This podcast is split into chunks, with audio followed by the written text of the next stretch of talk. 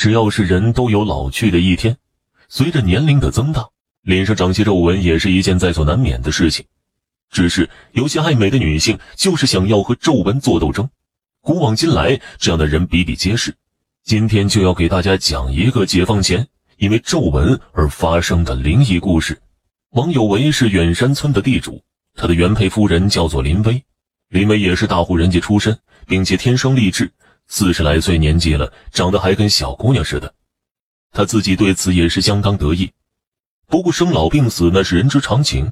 又有谁能够真正抛开岁月的痕迹呢？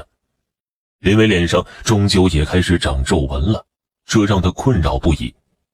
林薇问过很多郎中，寻求去皱纹的方法，可惜他都一无所获。终于在机缘巧合之下，林薇在一个巫医那里得到了一个方子，据说按此方子服食，他就可以避免衰老，永葆青春。只是这方子里面有一味药引不太容易得到，那就是成熟到六个月的妇人胎盘。大家都知道，十月怀胎，正常情况下，只有经历十个月的孕期顺利生产，胎盘才会随着胎儿一起排出体外。要是想得到六个月的胎盘，势必就得让胎儿早产，而这个时间段，胎儿还未在母体中发育成熟，早产必然会造成胎儿死亡。为了区区一味药引而害了一条性命，其实还是相当残忍的。不过林薇哪管得了这么多呀？为了美丽，再疯狂的事儿他都能做得出来。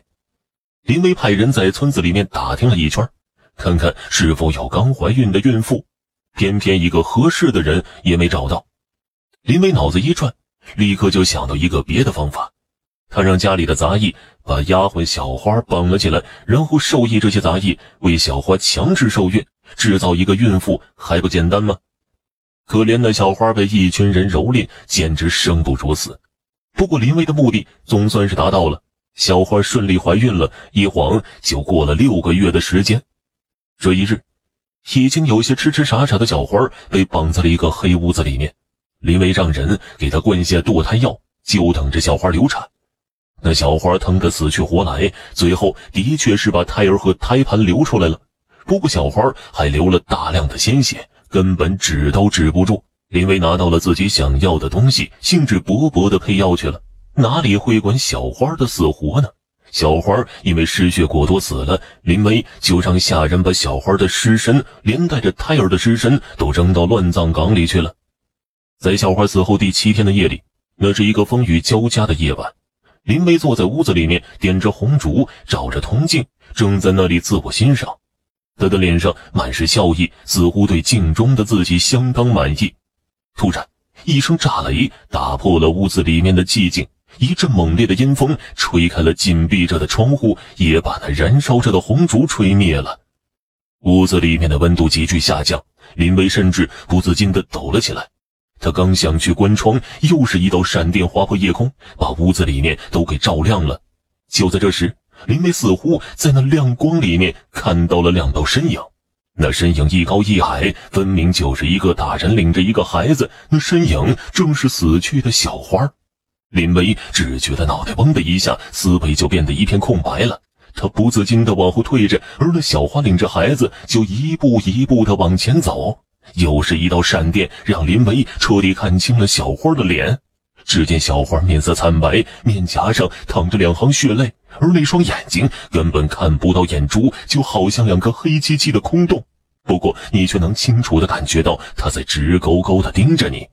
林薇怕极了，他双膝一软，就给小花跪了下去：“小花，我我是一时鬼迷了心窍，你不要怪我，求求你放过我吧。”小花没有做出任何回应，仍然拉着孩子向着林薇一点一点的靠近着。